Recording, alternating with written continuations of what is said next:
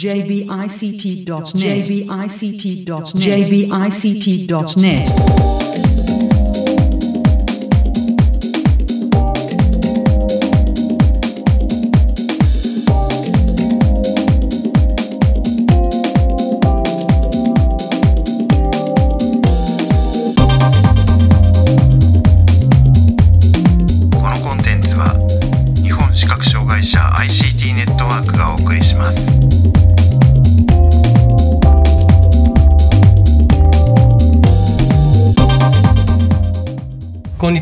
本視覚障害者 ICT ネットワークがお送りするポッドキャストサイトワールド2018特集です、えー今回お送りするのは私中根と引きです。はい、辻です。途中から加わりました高橋です。はいよろしくお願いします。お願いします。えー今回は有限会社エクストラさんですね、えーインタビューをお送りします。ということで早速エクストラの深見さんへのインタビューの様子お聞きください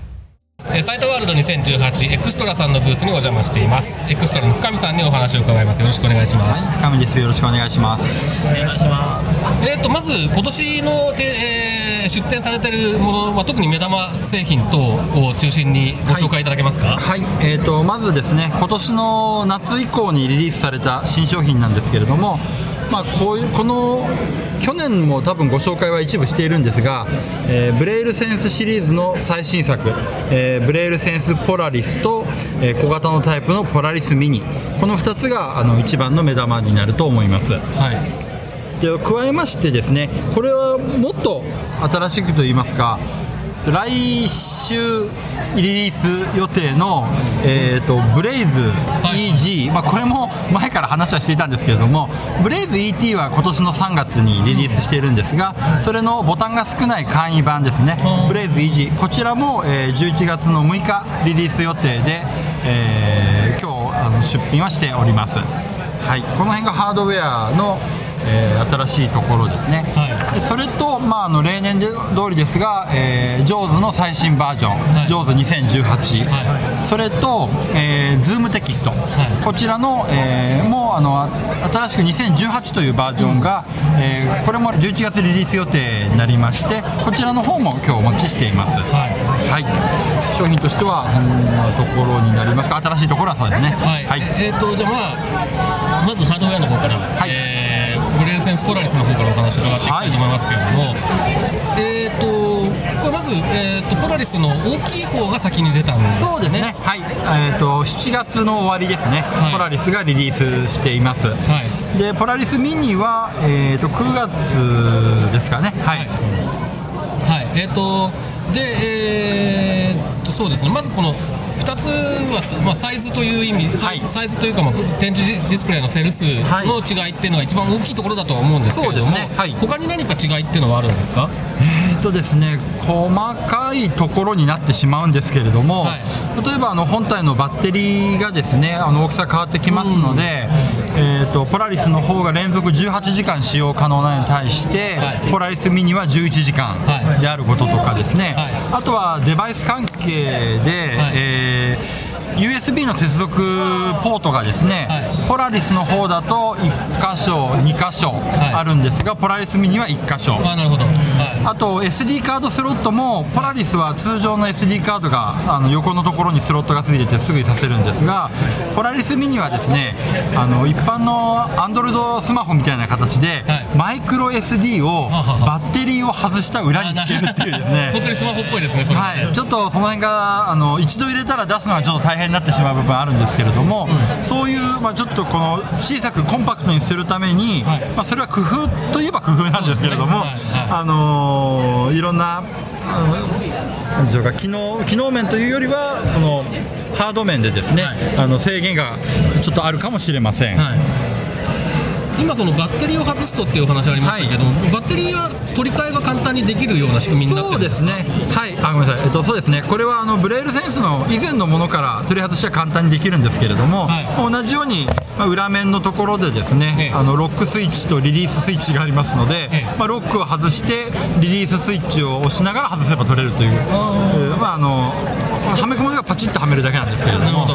これがあのあのポラリスもポラリスミにもできますので、まあ、予備のバッテリーを持つ方もいらっしゃいますし、まあただはあのー単独の販売もしてますので、はい。あの長く使ったらまあ買い替えるでもいいとは思います。なるほど。劣化してきた。ら、はい。比較的簡単にそうですね。それい。それは難しくないと思います。はい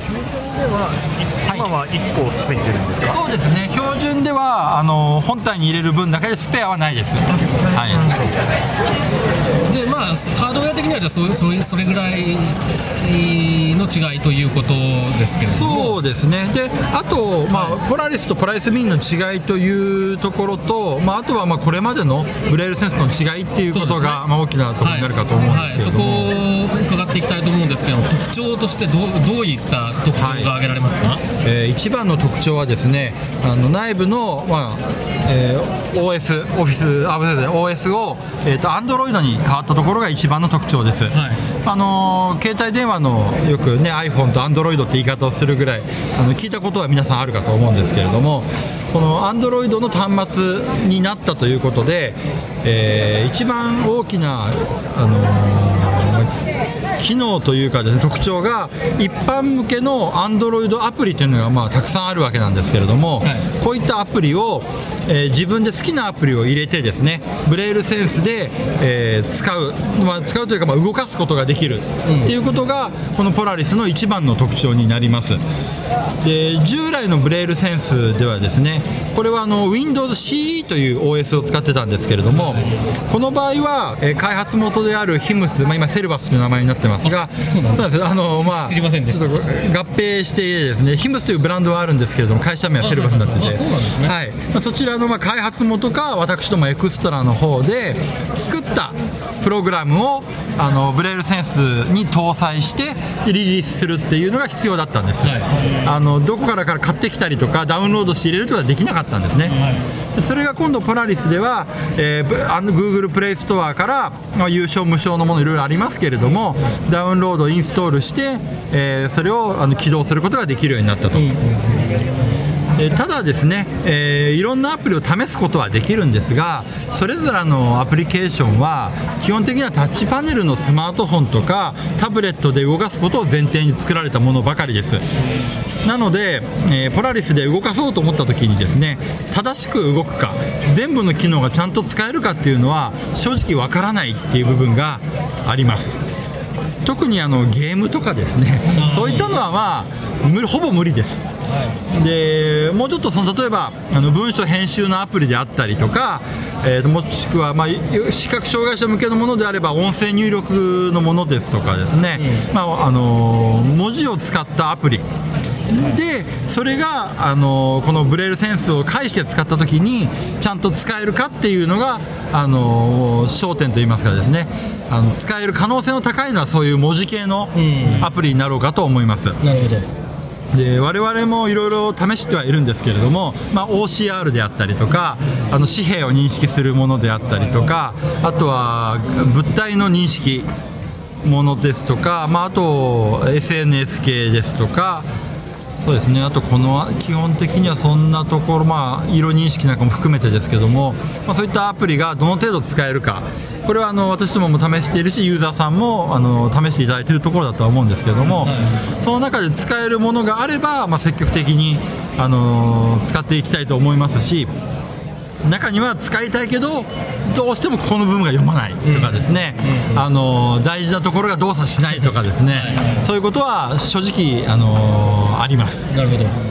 で特に U2、U2 ミニで、えー我々が開発して使えるようにしていたもの。例えば Facebook、はい。Twitter、YouTube、えーあと何がありましたかね、えーと乗り換え検索とか、あとはラジルとかラジコとかですね、こういうあたりあるんですけれども、えー、とラジルは問題ないです。あの、メディアプレイヤーで使えるぐらい問題ないです。でラジコはですね、えー、と一部読まないんですけどち番組名と放送局名をリストで読んでくれません。リストを選んだ時に何の曲か分かんないんです、ん。で決定ボタンを押してページを開くとやっと中で読めるっていう、うん。要はあの選ぶところがなんか写真というか画像なんですね、はいはいはいはいであ多分普通にあれですね、あのスマートフォンとかタブレットで使っトークバックで使ってても多分そこの部分はあんまり同じですね。が良くないですね。はい、同じですね、はいはい。なので結局ブレールセンスに入っている、まあ、トークバックをベースにそのセルバスが作ったモバイルスクリーンリーダーというものが入ってます、はい。まあ、これで読めるかどうかっていう話になるだけなんですけれども、なのでそうするとですねやっぱり難しいのが SNS なんですよ。Facebook とか Twitter がブレールセンス用に以前に私どもが調整したものに比べると情報量が多いのと、そうですあと、まあ、ちゃんとラベルといいますかボタン等に名前がついてなかったりすると、途端に使いにくくなってしまうので、ちょっとそういうアプリによって問題はあります。はい。で難しいのは今使えててもアップデートがあった時に使えなくなっちゃう。逆にアップデート後に急に使えるようになったとかですね、はいはいはい。そういう可能性もあります。でちょっと今後どうなるかっていうのは各アプリを作っている会社さんとの協力もあると思うんですけれどもまずは視覚障害者向けのアプリを作っているところとはなるべく協力体制を取れるように交渉しようとは思うんですがあの使えるアプリは順次増やしていきたいと思うんですけれどもそれでも今現状、まあ、スクリーンリーダーであのパソコンソフトとかホームページを見るのと同じような感覚になりますがあの使えるものは使っていきたいし、あの需要のあるもので問題があるものは直せるものはお互いこうあの調整できる点を探しながらですね、あの対応していくっていうのは今後の課題だと思ってます。あのー以前のそのセンス、えー、と U2 とか、はい。えーセンスミニの、はいその専用のアプリを作るのに比べて、はい。このポラリスで動くアプリを作るのっていうのは多分その Android アプリを作るっていうことになると思うので結構ち、えー、と違うのかなと思うんですけれども、はい。その一般の開発者というかが、えー手を出すはい難易度とかってどうですか？やっぱり、えー、とポラリスの方がそうですね。やりやすいとかってことはあるやりやすいということは、まあ、ちょっとノウハウの問題とこちらもまだ研究不足なところもあるので今え。え一概に比べることはできないんですが、えまあ、あの今あの開発元と協力しながらその辺の計画を立ててるところです。で、まあ、全く同じことができるかどうかやらなきゃわからないところあるんですけれども、あの Android アプリを作るのかそれともこのポラリスの中でメインメニューに入るような作りり方をするのかっていう。ところから検討はしていますなるほどなるほどなるほどだから Android アプリを作るっていう。観点で言えばまあ普通に Android をそう。ですねでトークバックで動かくよう。に作れば、そう。ですある程度作るかなり使える可能性が高くなるという。意味では、まあはい一般の人でもその気になれば作れるそう。ですね、あの Android アプリを作るのはあの技術としてできる技術なので、えそれはあの試してもらうことはできると思いますし、そうすることであの自分たちに関係するアプリがメリットになるという可能性もありますから、ね。もう我々としては大歓迎ですね、そういうのを作ってもらえるそういうことをやりたい場合の敷居はその C ベースの時に比べるとかなりやっぱりかなり低くなりましたね。それはいいことですよね、はい。以前はどうしてもその開発元にあのデータを渡して組み込んでもらうとかあのどうしても誰でもできるってことではなかったので、はいそういった意味ではあのやっぱりでしょうか可能性はとても大きな可能性を持った機械だと思います。ででブレールセンスの U2 と U2 ミニに関してなんですけれどもポラリスシリーズが出ましたがまだ販売は継続しています、あの終了はしていません。あのこれまで作ってきたですねあの GPS レーダーであるとか将棋のアプリであるとか、こういったところはまだ U2 とか U2 ミニと動かないのでこちらがどうしても使いたい方っていうのはあの U2、U2 ミニを買うことも可能です。なるほど。で U2、U2 ミニについてはですね、まあ、あんまりネガティブなことを言うのもなんなんですけども、あのもう OS が Windows CE ということで、えーブラウザを使ってウェブページを見たときにですね、えーセキュリティ上の理由で跳ねられちゃうページが今増えてます。あの見れるページももちろんあるんですけれども、あのちゃんとそういったセキュリティに気を使っているサイトは入れなくなっていることが多いので、その点大きな問題になってます。それを改善することはもうできないので、その点は、まあ、ポラリスシリーズに変えてもらわないとできないところただメールであるとかあのさっきもあった Facebook や Twitter を使うっていう意味で言えば U2、U2 ミニの方が、まあ、完成されているのでまあ、それはそれで十分使える機能にはなりますので。まあ、今過渡期なのでちょっとそういうちょっとお互い中途半端な部分があるのが現状ですね。はいえーブレードセンスポラリスと、まあ、ポラリスミニですね、それぞれ、えー価格も教えていただけますか？はい、えー、とまずブレールセンスポラリスが、えーこちらもすでに非課税になっておりまして、うん59万9000円です、はい。でポラリスミニなんですがこちらは現状はまだ非課税にはなっていません、えー、と税金かかります。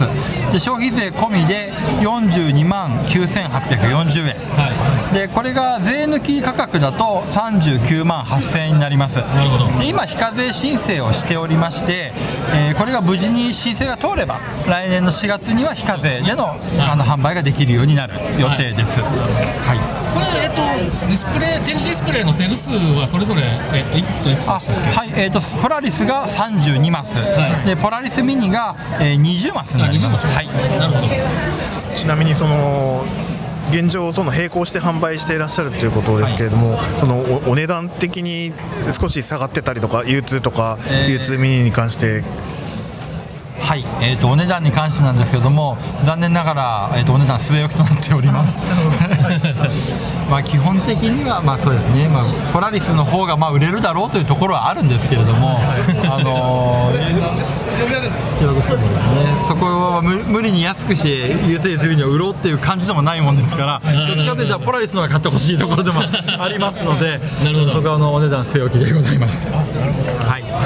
はい、えーとで、えーハードウェアもう一つブレイズのはい。ET が今まであって EZ がそうですね。次に出るということで、はい。えー、と ET の方は、えー、とさっきもちょっとおっしゃってましたけど今年の初めぐらいでしたっけ、えー、3月ですね。はい。えー、とデイジープレイヤーとあと,、えー、とカメラがついた、えー OCR 機能とか、はい。えー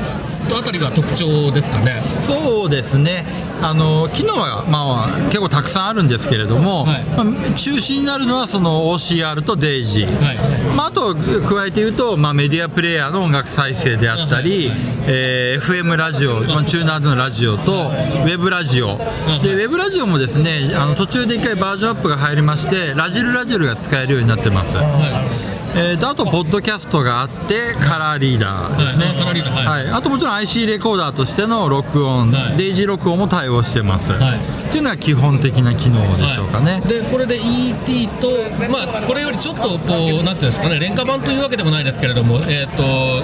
まあ、簡易版っていう感ね。じのが EZ ですね、はい。これはどれどういう機能の違いがあるんですか？えー、と機能という意味では、今申し上げた基本機能は実は全部入ってるんです、あはは EG も。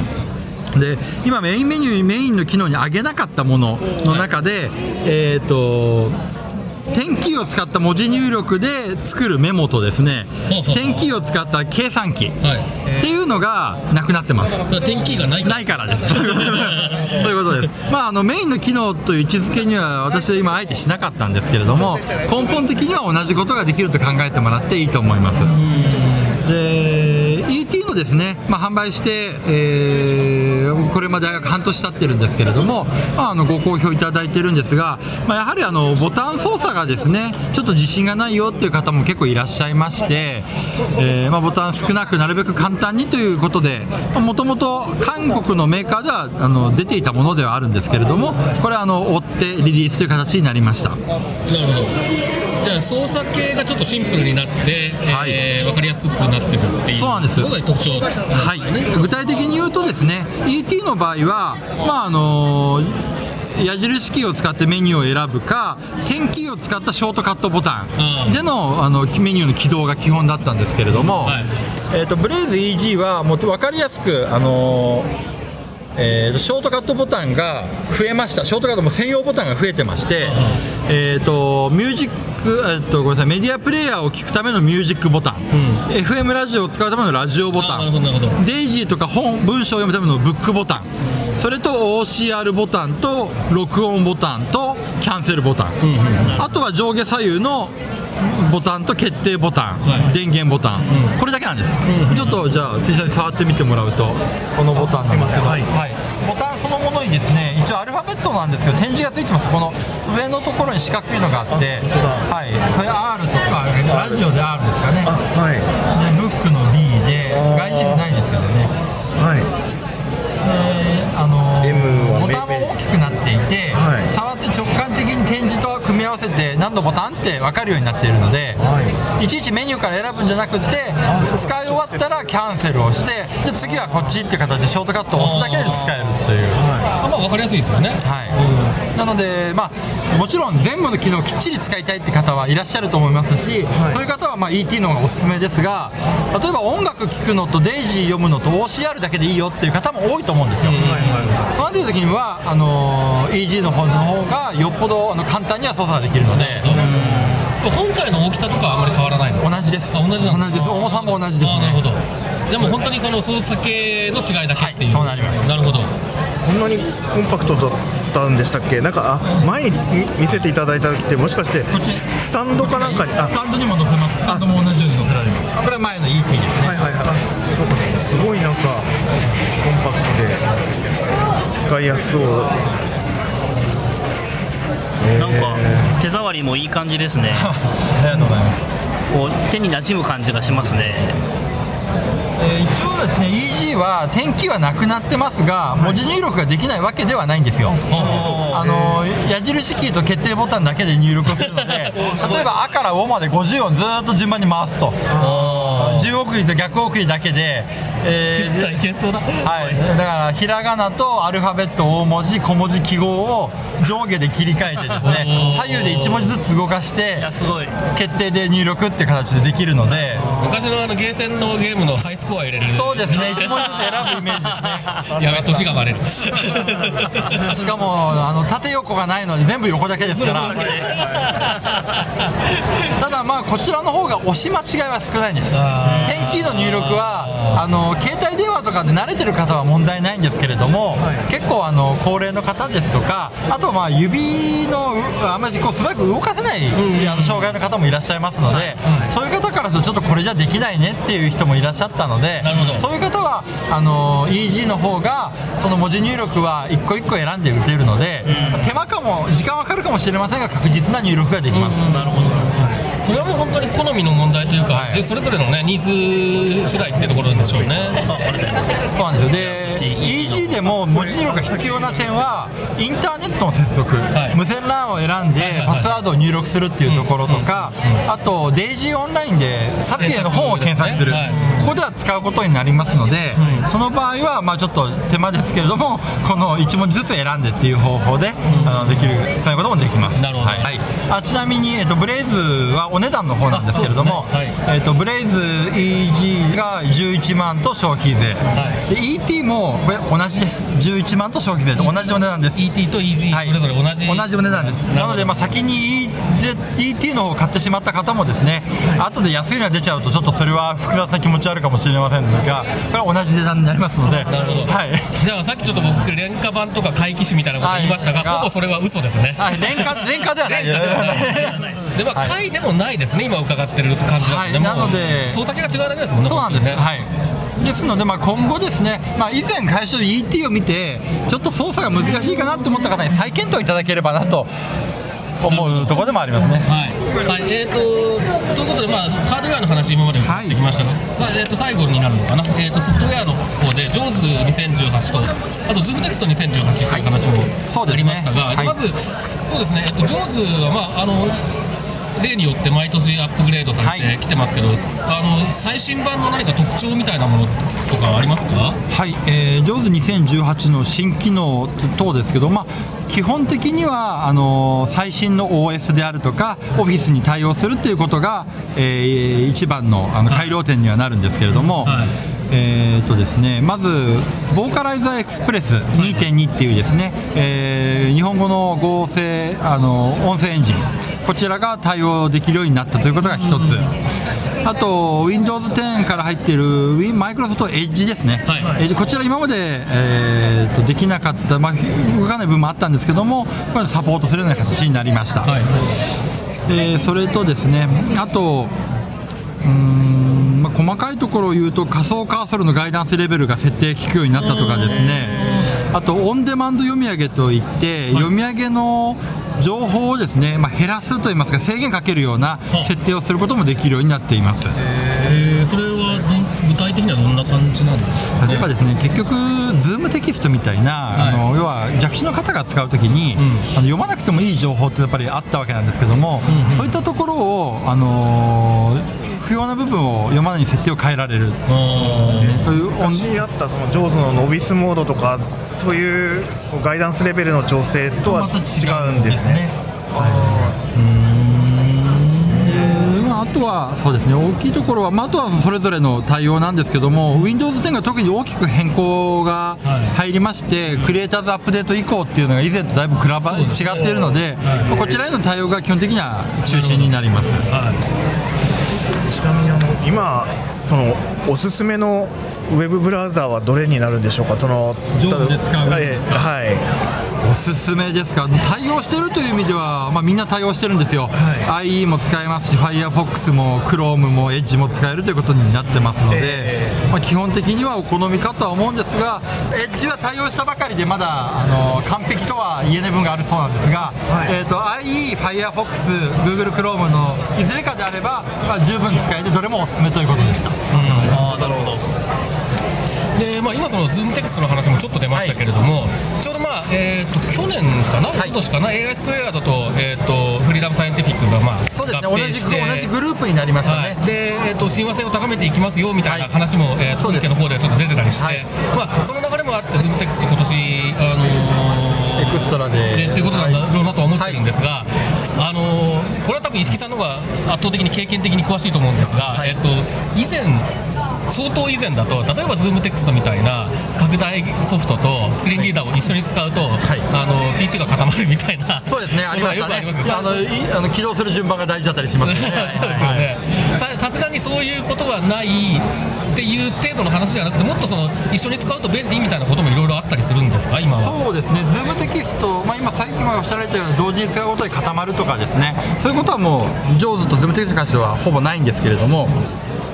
えー、と特にですね今回、2018っていうバージョンも揃って同じ付け方をしてるんですが、えー、とまずライセンスの認証方法が一緒になりました。はあはあは。ああの JAWS と同じ形になります。シリアル番号があってそれに認証番号がある、あのアクティベーションするという形ではもうあの同じ種類のソフトウェアになったと言っても過言ではなく、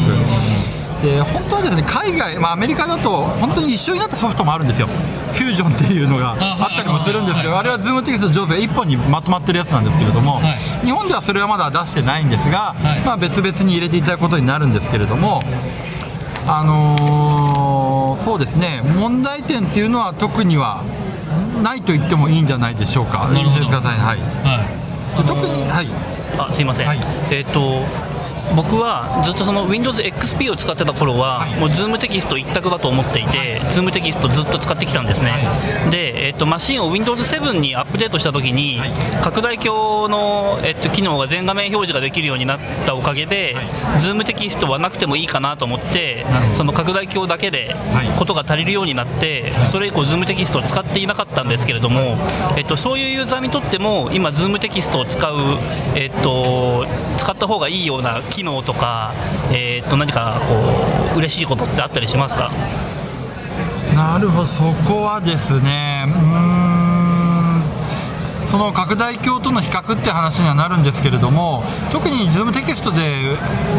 売りなのがこれどの程度本当に拡大鏡との主観になっちゃうんでなんともなんですけれども拡大した文字をですね、はい。滑らかに表示するっていうのは Zoom テキストはおそらく綺麗にできてると思います。はい、ただ、まあ、一部ですねソフトによってできたりできないところも実はあるんですけれども基本的にはあの拡大して字がカクカクにならないような、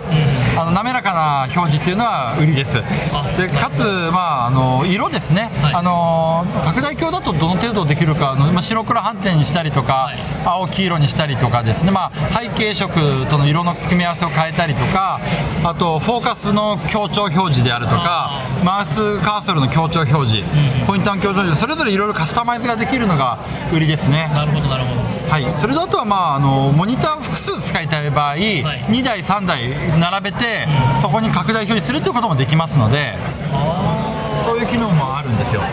こう2台3台並べてそれで1台分1台ののマウンターとして使うという。なるほどなるほど。へえそれは便利でしょ便利かも。それは便利だよね。デュアルモニターという使い方なんですけど。デュアルモニターなんだけれどもシングルモニターみたいな使い方なんですよね、左のものを見たときは左のモニターを見ればいいっていう。うん。ああそれは便利そうですよね。便利そう便利そう。まあ、そういうふうに、まあ、ただ拡大するだけではなくて、あのーその方のあの視力に合わせたですねカスタマイズしながら使えるというのが、まあ、あの一番の魅力かなと思います。今の標準で入ってる拡大鏡だと、まあ、拡大機能と、あと色の反転と、はマウスを追従するとか、っていうぐらいのすごいシンプルな機能しかないので、えっと白黒反転以外の色をは、はい。こう組み合わせを変えるっていうものはないし、フォーカスを変えるとか、はい。あとマウスの大きさを変えるのは拡大鏡じゃなくて Windows の設定なのでそれもズームテキストだけでできるっていうのはちょっといいことかもしれないですね。そうですね。あと、まあ、ズームの仕方も8種類あるんですよ、全画面だけじゃなくて、あのポインターのマウスの当たった場所だけ拡大するとか、右下だけ拡大するとか、上半分だ、下半分だとかはい。変えられますのでそれも使いやすいようにできるかなと。なるほどなるほど。やっぱり ZoomText の方がよりきめ細かい拡大の仕方をしてるんですね。はい、あと一発でですね拡大率をこうゼロにするっていう今操作も入ってまして一旦全画面見たいよと。あでまた戻すのがそのワンタッチで元の倍率に戻すとかそういう機能もありますね。それは拡大鏡にはないですね。はい、あと、まあ、普及したらあのアプリケーションごとに設定を変える。あそうですよね。エクセルを見るときにはこの色にしたい、ね。ワードを見るときにはこういうしたいっていうふうな。スクリーンリーダーでは当たり前にある機能だからそれが拡大鏡っていうかズームテキスト拡大においてもできるってことですね、あとそのさっきの話とちょっと被るかもしれないんですけど、ズームテキストと JAWS を同時に使った時に何か弱視のユーザーにとって嬉しいことってさっきその、えー、とガイダンスレベルを調整できることによってこう不要な情報を読まなくなったっていうそれ以外に何かあったりしますか？他はですね、まあ、もちろんあの音声と拡大画面を同時に使うことでの、まあ、メリットっていうのはもちろんのことなんですけれども、まあ基本的にはそのそれがまあ邪魔しなくなったっていうのがやっぱり一番だと思うんですよね。はい、基本的にはあの JAWS も Zoom テキストも十分な能力をお互いあの両立できるようになったっていうのが、まあ、対応したっていう意味になりますので。なるほどなるほどはいでそういったところになるかと思います。はいじゃあ、はい JAWS とズームテキストの値段をそれぞれ。はい、えーとまあ、新規で購入された価格ですね、はい。で上手新規で買われますと、えー税別の空気これ14万2000円なんですけれども、はい。えーであ税別税別14万2000円で、ズームテキストの方が7万9000円、これも税別の価格ですね。はい。はい、はい。えー、とということで、まあえー、とここまで新しいものを、えー中心にご紹介いただきましたけどなんかそうでないものも含めて、えー宣伝し忘れたこととか言い忘れたこととかあれば。そうですね、えー、とじゃあですね、じゃあごめんなさい、あと2つだけ、はい。えー、と1つはあの、まあ、弊社の会社名にもなってます、エクストラ、はい。あのエクストラ for Windows のバージョン7、はい。まあこれはもう去年から出ているものですけれども、はい。あの継続して、あの随時あの辞書等もバージョンアップしておりますので、はい。あので自動転訳の中ではまあ最高の性能を持っていると自負しておりますのであのこれからまあ転訳等でですねパソコンを使った転訳を使う際にはあのぜひご検討いただきたいなというのが一つ、はい。エクストラであのなんだっけドングルを使わなくていいはい。ものがおう出ただか出るだかってどっかで読んだんですけど、これは出たとか出るではなくてですね、あの例えば自治体さんとか、あの銀行とか USB メモリをさせないパソコンを使ってるところがあるんですよ。あります。のセキュリティ上使えないっていうところが。そこはダメです。そういうところにエクストラを導入する場合はあのそういう場合限定でパスワードを使った認証をあのするようにしていますそういう対応してるというだけの話でそういうサービスとしてるわけではないもんですから。立ち上げるたびにパスワードを入れる一形回入れれば大丈夫です。ああそうなんですね、はい。そのパソコンに関してパスワード入れてあればもう大丈夫になるんですけどもこれはもうあの USB を挿してはいけないっていう環境で使わなきゃならないっていう場合のみの話になるので、あでもそれが助かる人が。はい、ですので USB 使えないから使えないってもし思ってる方がいればそれは対応できますよということにはなるんですけれども、そう考えてる人はきっといるでしょうね。まあ、基本的にはドングルでの認証にしてもらってるので、はい、それは都度ご相談いただければという形ですね。はい。嬉しい人もいると思うので。まあそうですね。実際僕も職場はちょっと今 USB のもの多分無理なので、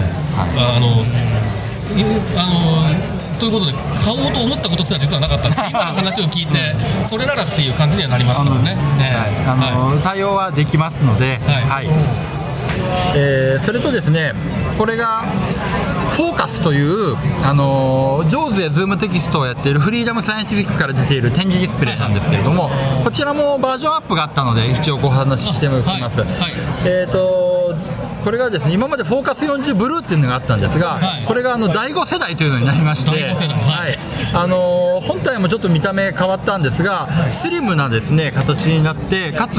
強度が良くなります。これフォーカス40新型なんですよ辻さんと。すいません。はい。いやーこれはこれはいいですね。はい、あのーすごい薄手のですね40マスのピンギスなんですけれども、はい。まあ、このキーは基本的にはあまり使わないんですけれども日本語版では、ええ。6点入力で上手動かせないもんですから、文字入力とかはできないのでまあまあ上下カーソルとかそういったの使いますけれどカーソルもしやすい。はい、でこれは14マスと40マス。あ今日も？14なの14もあります。あと80マスっていうのもあるんですよね。最近最近80減ってるからそれはねすごくいいことだと思いますね。うん80使うんですか？いやあったらそれ絶対そうコーディングとか絶対そうからコーディングあコーディングあるからそうですね。はい。今僕さ、えー、と40マスのやつで仕事してるけど、80欲しいなと思うもんね。でこれも上手と一緒に使った時のですねピンギスとしては一番おすすめですし、まあそうでしょうな。かつあの新しいえーこの第5世代でですね、はい。あの単独のメモ機能がつきました。本体のみで。それは重要重要。でただですね、えー、とメニューが英語なんです、はいはいはい。なのであの英語で、まあ、そのメニュー出す時には英語になっちゃうんですが展示でメモを取ったものはもちろん展示なだけですのでそこだけ、あの我慢していただければ現状ですぐメモ帳として持ち運べるのでなるほど。そういった意味では14マスもおすすめなんですよ。そうですね。まあ逆に言うと80マスはメモ帳にはメモ帳 ちょちょっとそれ見して。あのじゃあ高橋からも一言ありますこれ英語で例えば電話番号なんかだけを点字で取った場合にそれを、えー点字で取った時メメモを取った場合にそれを、えーエディターなんかに送るその内容を送るっていう機能があります。ああじゃあそれを送ると送った時は何何で送られるんですか？結局、えー、と NABCC というかがになってしまうので、結局日本語は書けない、まあ、今日本語はあまり理解してないので、まあ、結局英語英単語だったりとか、はいはい。電話番号だったりとか、まあ NABCC でってことですね。そうそうそうそれがえー、と普通に文字としてメモ帳とかエディターとかに送られます。確かにテラパッドでもいけますよ多分。ああなるほど。そういうことができるのでちょっとしたそういうところにも使えますってことをちょっと最後に付け足すはい。すいませんよろしく。お願い。しますはい。あのエク高橋でした。まあえっとまあでも基本的にはじゃあ上手と一緒に使う展示ディスプレイというはい。位置づけで,、そうですね。えっとまあ新たにメモ機能もついて NABCC でのメモは取れますよ、はい。でそれをそのまままあえっと転送するようなことも、えーはい。できるとそうですいうことですね。ねでお値段の方なんですけども、はい。これは非課税商品になります、い。14マスの方が18万円、はい。え40マスの方が38万円です。ああいい値段ですね。はいはい。ついでに80マスもちょっと教えてください。そうですね。80マスのカタログが今手元になってて ちょっと待ってくださいね。なかなか売れないからね。そうなんですよ。問い合わせがない限りそめったに見積もり出そうともないのですよウェブにも載っけてない。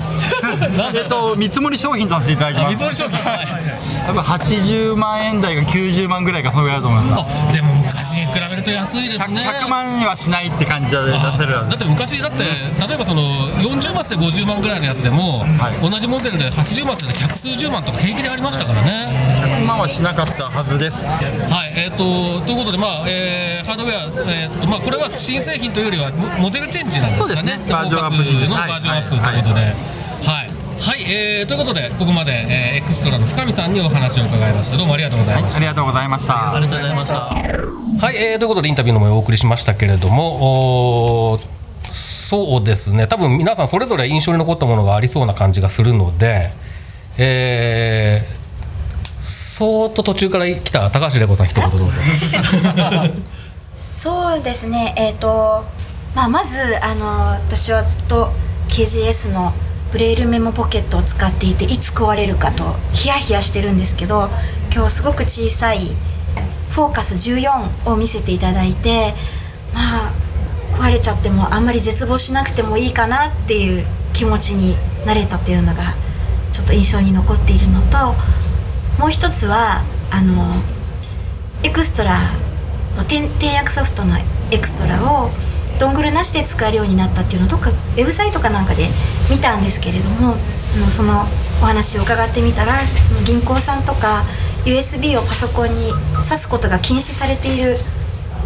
企業とかで使えるようにっていうことへのま対応だったんだっていうことを知ることができて実は私もドングルなかったら楽でいいなってちょっと思ってたんですけど。あそっか。って、まあ、納得したと同時にちょっとなんだと思ったの。ありました。はい。えーっとじゃあまあ展示ディスプレイの話も出たので辻さん。はい。えーとそうですね。あのブレールセンスポラリスはこの前のあの体験会にも僕参加したので、えっと、そちらの方でもあの結構しっかり見せてもらったんですけれども、まあ、改めてこうう薄くなってというかあとは、うん、いろんななんていうのあの Android のアプリケーションがいろいろ試せるということで可能性も広がったなっていうのを改めて感じました。あとはあのブレイズすごいなんかもっと昔見た時はもっと大きなデバイスかなと思ってたんですけどそんなことはなくてあのスタンドに刺さってたからなんか大きく見えただけだったんだなっていうのを、えーまあ、知ることができてというか、まあ、デジプレイヤーすごくそのなんていうんですかねコンコンパクトで使いやすそうだなっていうのが、うん、あの印象に残りました。